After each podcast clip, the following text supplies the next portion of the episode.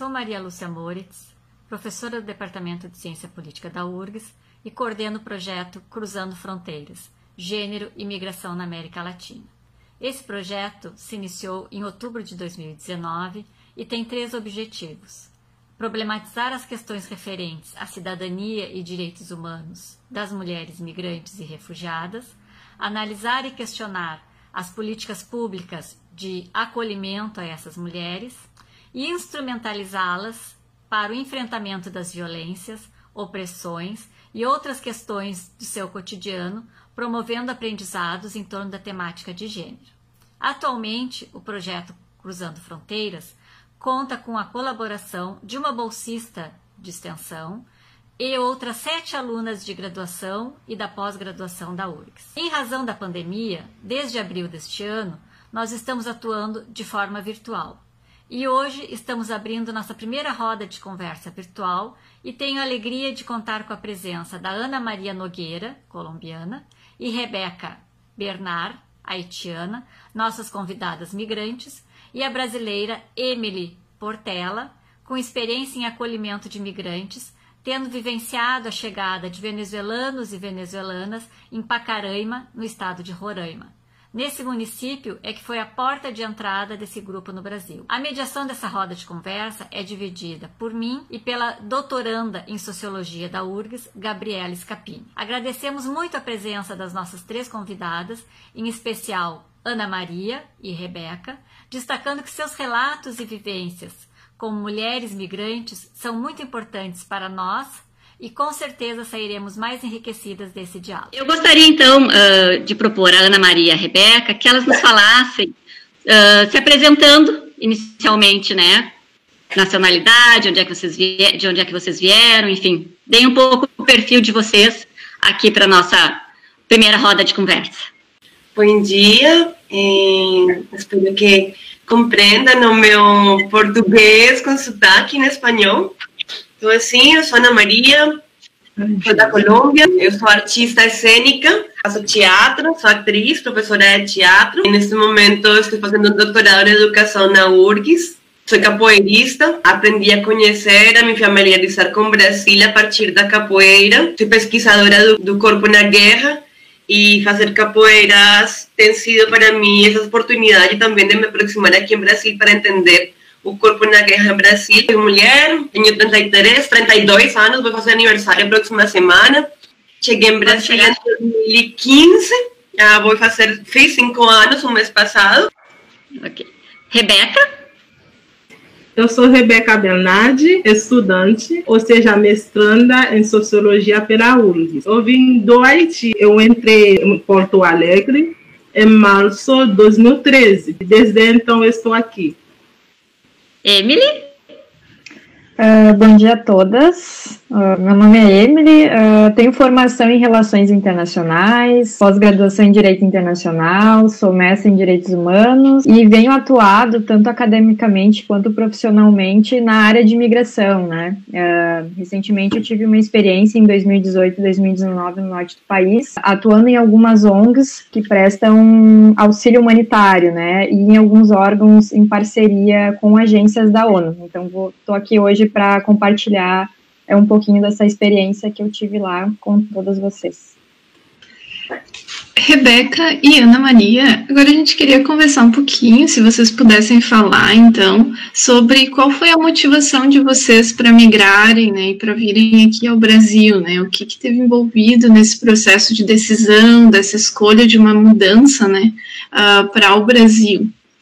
Eu sempre digo, qualquer pessoa que consente deixar o seu país para emigrar em outro, a pessoa faz isso para ter uma vida melhor. Antes de tomar a decisão de vir para o Brasil, eu ensinava ou lecionava tanto no ensino fundamental como no ensino médio. Eu sonhava de estar no, no Brasil um dia desses, né? E quando eu decidi em 2012 para viajar para o Brasil, e eu tinha visto para Bolívia, né? Cheguei lá, mas não gostei tanto do país, mas decidi atravessar a, a linha né, de demarcação que tem entre eh, Bolívia e Brasil. E daí entrei no Brasil. E desde então eu sonhava de voltar a estudar. É isso que me motivou durante a minha experiência de, eh, vida, né? E depois de quatro anos, eu decidi ir sozinha na faculdade e tomar informações para poder voltar a estudar.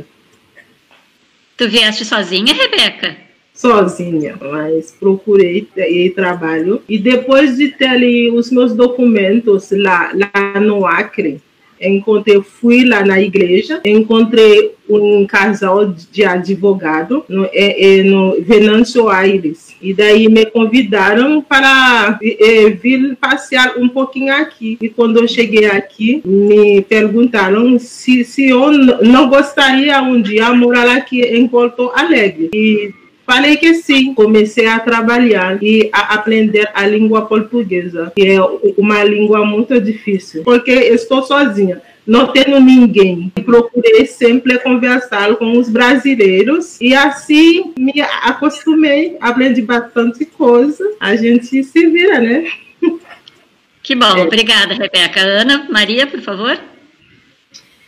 Então, eu também, como a Rebeca, penso que quando a gente decide deixar sua vida é porque está procurando ter uma vida melhor, né? Eu saí basicamente por dois motivos. Um, uma procura de, de melhorar minha vida, mas também por causa de um conflito Sim, que nos alejo a mim, que é o conflito de guerra e violência que vive Colômbia, do qual eu tenho visto me afetada sempre, como qualquer colombiana a gente tem uma carência de possibilidades para poder estudar, por exemplo. Em Colômbia, mesmo que exista universidade pública, não existe como aqui, a gente paga uma matrícula, paga uma mensualidade, não tem essa, digamos, aqui não, não existe uma bolsa, não existe uma ajuda de um restaurante universitário. E outra questão pela qual eu decidi vir, vir sair do meu país era porque toda a minha vida trabalhei com mulheres, trabalhei com teatro, y trabajé en zonas de conflicto y guerra. Y de un momento que comenzó a ser problemático para mí en las escuelas, en las organizaciones no gubernamentales donde yo trabajaba, porque por así decirlo, no tuve unas amenazas muy certeras, mas ya el camino comenzó a se propor un poco más mais difícil para mim, assim, mais complicado. Eu tinha várias coisas nas que eu não queria ceder, eu não queria trocar ou mudar minha forma de trabalho. A, a gente começou a procurar um lugar, fugir um pouco da violência. Acho que a maioria dos colombianos que saímos, saímos justamente por isso. Assim como a Rebeca, eu gostava muito do Brasil. Acho que os colombianos gostamos do Brasil, o português é uma coisa que a gente gosta. Eu escutava música e como a Rebeca, eu sonhava, imaginava um dia estar aqui. Eu cheguei na agosto do 2015 achou que foi um inverno muito frio, não como agora, não foi é. muito, muito frio. Aqui eu cheguei, peguei a gripe H1N1, recém cheguei na primeira semana, porque me bom, foi muito difícil. Os primeiros dias, se acostumbrar, sem roupas, além passar por aquela gripe na ambulância, saindo já que você está falando na tua, na tua chegada, Ana Maria, nos, nos Fala um pouco mais sobre essa tua chegada e essa tua vida em Porto Alegre inicialmente, desde 2015. Como é que, como é que foi esse impacto? Você já está falando um pouco sobre isso, né? Que achou muito diferente. Foi muito forte, na real, porque, por exemplo, eu venho na cultura onde as pessoas são um pouco, somos mais falantes. Eu acho que somos muito mais, entramos em confiança muito mais rápido é, a gente, não sei, tem uma, uma questão assim muito familiar, que agora eu entendo aqui como funciona, mas porque já levou muito tempo. Mas ao princípio eu achava as pessoas um pouco mais toscas, mais frias. E eu cheguei no inverno. E o inverno eu acho que muda bastante as pessoas em Porto Alegre. É diferente chegar em verão, quando todo mundo está em chinelo, todo mundo é amigo, toma cerveja, se sente um impacto social muito forte. Quando eu falo com as pessoas que querem vir a morar aqui, eu falo, por favor, não venham no inverno. Cheguem em verão, em primavera, no outono, porque no inverno as pessoas subem de estrato social. Então, eu tive a sorte, eu cheguei como estudante da URGS. Eu comecei meu processo à distância, procurar universidade, porque eu já trabalhava na universidade e trabalhava com ONGs eu era professor, eu era professora de uma universidade privada em Colômbia. y ya ya estaba haciendo aquella búsqueda. Tenía sorte llegar ya dentro de una universidad y conociendo un orientador que también comenzó a mirar un acolhimento aqui eu agradeço muito minha continuidade este nesse país, porque tem ficado ao meu lado, é meu parceiro, meu amigo. Mas foi estranho, por exemplo, eu nunca me reconheci tão indígena como aqui. Na minha terra sempre fui uma mulher mais, né? Aqui eu virei índia. Não virei indígena, virei índia. Entendi, por exemplo, o racismo, porque na minha terra eu não entendia muito o racismo, achava uma coisa exagerada. Mas quando eu entro no safari e vejo que o guarda de segurança vai detrás meu, porque sou em pijama e tenho cara índia, eu começo comienzo a entender que é o racismo e quão marcado é isso aqui. Quando eu vou comprar coisas no mercado e o cara quer me vender um mais barato porque eu tenho cara índia e me fala, sim, sou índia, mas eu também posso comprar no mercado. Aí isso para mim foi muito chocante porque eu não estava acostumada nisso. Foi uma questão que eu vim descobrir de mim aqui. Uma identidade que é a partir do olhar do outro, né? Claro, porque finalmente em Colômbia todos somos indígenas si no somos indígenas, venimos de familias indígenas, nunca el guarda de seguridad va a me perseguir por mi cara de india, mas aquí cada vez que eu vou no safari onde eu moro, se eu não vou arrumadinha, ele vai detrás meu. São coisas assim que a gente começa a enfrentar bastante. Também, quando as pessoas começam a viajar, as férias, e tu começa a ficar sozinho, uma chegada para mim um pouco traumática. Mas também sempre agradecendo que, que tem pessoas que estão de alguna manera te ayudando. Siempre aparece alguien que está pronto para dar uma mão. Pelo menos na minha experiência tem sido isso. Sim. E Rebeca, como que foi tua chegada, né? Foi parecida com a da Ana? Como que foi chegar até Porto Alegre? Tu já trouxe um pouquinho desses elementos, mas gostaria que tu falasse um pouquinho mais, né? De como que tu se sentiu aqui, é, o acolhimento. É, na verdade, eu me sentia bem, mas quando comecei a trabalhar em um restaurante, né, a gente sofria bastante o racismo.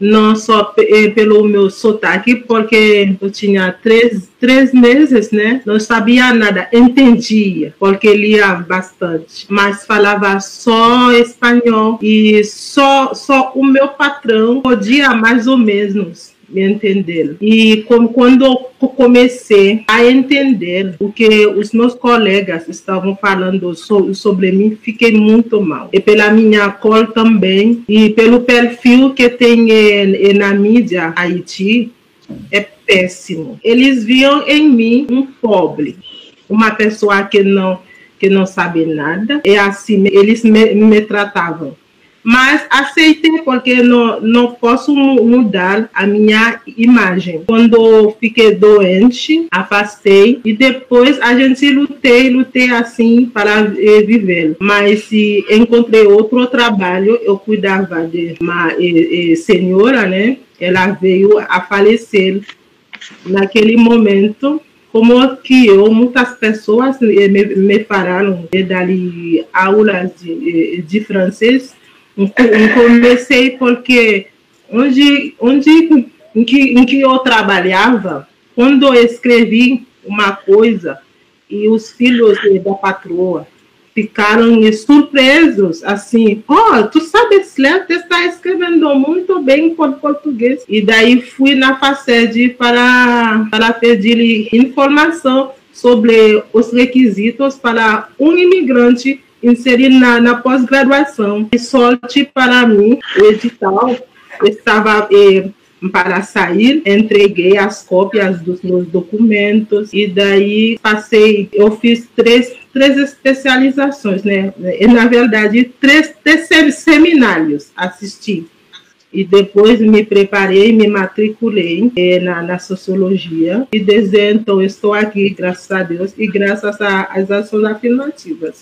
Um dos objetivos dessa roda de conversa justamente é vocês partilharem das dificuldades e também das vitórias que vocês vão obtendo né, nesse, nessa inserção de vocês aqui no, no, em Porto Alegre, no Rio Grande do Sul.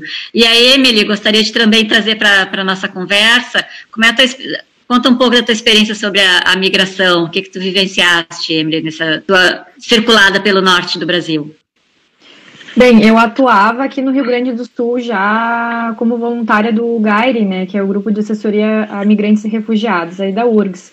Então, o contato que nós tínhamos eram com principalmente senegaleses e haitianos. Então, fiquei um pouco tocada porque o depoimento das colegas que também estão falando aí é bem semelhante a muitos outros depoimentos de imigrantes que a gente atendia ali. Em relação à migração do norte, acho que um paralelo que eu posso fazer com a minha experiência lá, que as meninas abordaram agora, seria justamente esse acesso aos serviços públicos, né? Na verdade, uh, isso realmente é uma exceção, esse fato de conseguirem é, um, um migrante conseguir essa inserção é, na pós-graduação ou na graduação aqui no Brasil, principalmente pela falta que tem da questão da revalidação dos diplomas, né, que é algo que é bem discutido atualmente dentro da, da área da migração, uh, como uma das principais uh, portas de entrada para um devido processo de, de integração, né, e é bem difícil. Fico feliz, assim, em saber que, apesar de ter sido um caminho duro, que elas conseguiram apresentar documentação, fazer processo seletivo e conseguir conseguirem se, inserar, uh, se inserirem no meio da comunidade acadêmica, porque é uma das portas de entrada para que a pessoa consiga se integrar e, por, consequente, uh, por conseguinte, conseguir se inserir uh, no mercado de trabalho, né? Só para reforçar, né, uhum. a, a, a URGS como uma universidade pública e que tem esse, esse papel, tem inclusive editais específicos uhum. na pós-graduação para atendimento e visando a refugiados e refugiadas. Então, é importante que essa informação circule, porque é possível esse público-alvo tentar uh, se inserir e buscar uma vaga na pós-graduação dos diversos cursos que existem na URGS. Também eh, a maior parte das universidades públicas do Brasil tem vários convênios com organizações como a OEA, a Organização de Estados Americanos, tem bastantes convênios, assim que vale a pena, por exemplo, conhecer porque estão feitos para africanos, latino-americanos, para Haití, no sé, mas tem bastantes programas, assim, é convênios. Nosso próprio programa de pós-graduação em ciência política tem um, um convênio específico para países uh, africanos e recebemos, a URGS tem esse, esse programa também com países africanos. Uhum. Queres concluir, Emily?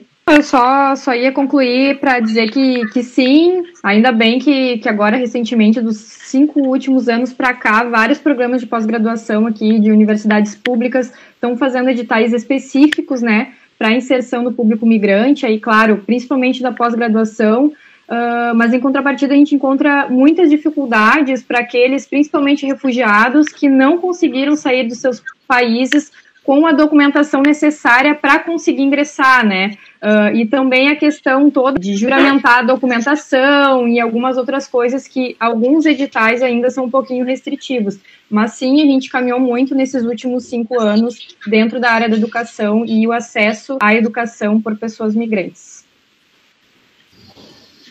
Ok, obrigada.